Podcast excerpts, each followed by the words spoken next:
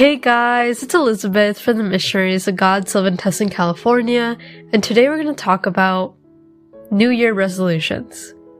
But before we get into the topic, I want to wish everyone a happy new year, and I hope you guys have a blessed new year. So now I invite everyone to find a quiet place to sit. Strain your back, relax your shoulders, and take a deep breath in.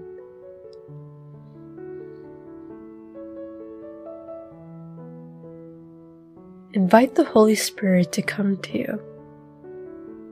Come, Holy Spirit. Please descend your Spirit upon me, even if I do not deserve you, but I need you. Please guide me throughout my day and throughout my life.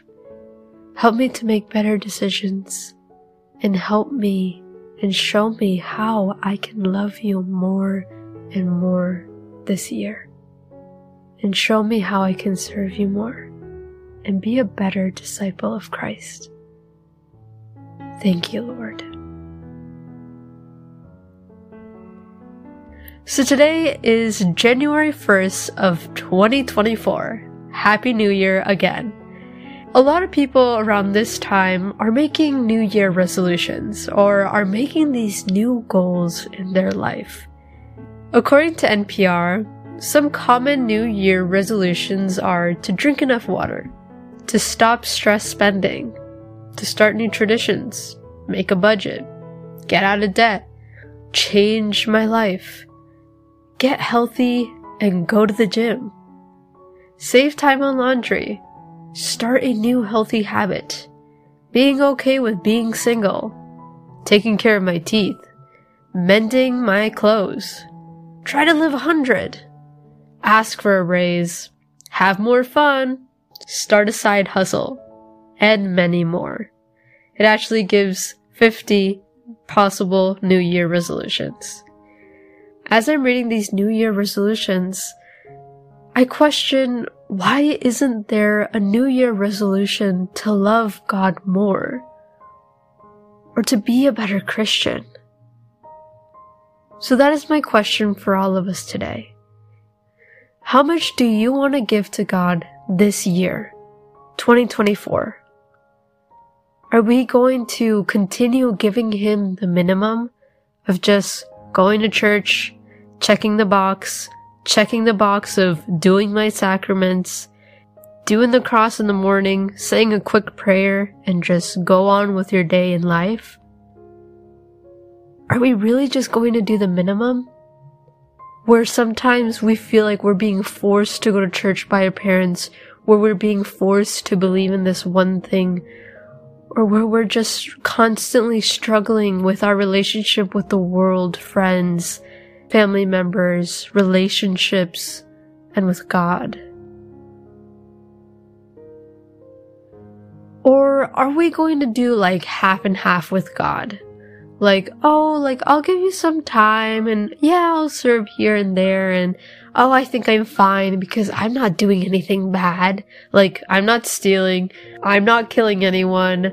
I'm not being unfaithful. I'm not doing anything really major. So, as long as I help here and there at the church, and at least I'm going to church more often, I'm good. I'm sure that's enough for God. Are we really just going to meet God like halfway and sometimes just go back and forth like less halfway again, a little bit more, but then a little bit less. Are we really gonna keep doing that to God? Or are we willing to give God a more serious commitment this year? A commitment where we promise God, you know what? I want to try more this year. I want to try to get to know you more. I'm going to start praying daily for about 30 minutes a day now. I'm going to start going to church on Sundays and try to really enjoy Mass. And also, I want to join the teachings that my parish or my church provides. God, I want to commit more to you. And please, along the way, help me so I can make a better commitment and start serving you. To start practicing the teachings that I receive from my church and from you. I think it's really important that we really push ourselves and push others to get closer to God, to have a more serious and personal relationship with God. Because honestly, it really is for the benefit for you. When we get closer to God, God helps us in literally all the aspects in our life financially, relationships, friendships, negative feelings, not liking ourselves, school, you name it. There are so many areas where God helps us. Really, it's all of the areas. He's always going to be there. But He cannot help us. He cannot change us. He cannot uplift us if we don't commit more to God and actually seek for Him and want to be obedient to His will. So I invite you to ask yourself, what is going to be my New Year goal for Jesus? For me, I can tell you guys what I want to do this new year. I have the new goal of just loving God more this year and to continue serving Him and to seriously just give Him all of me. That is my new goal.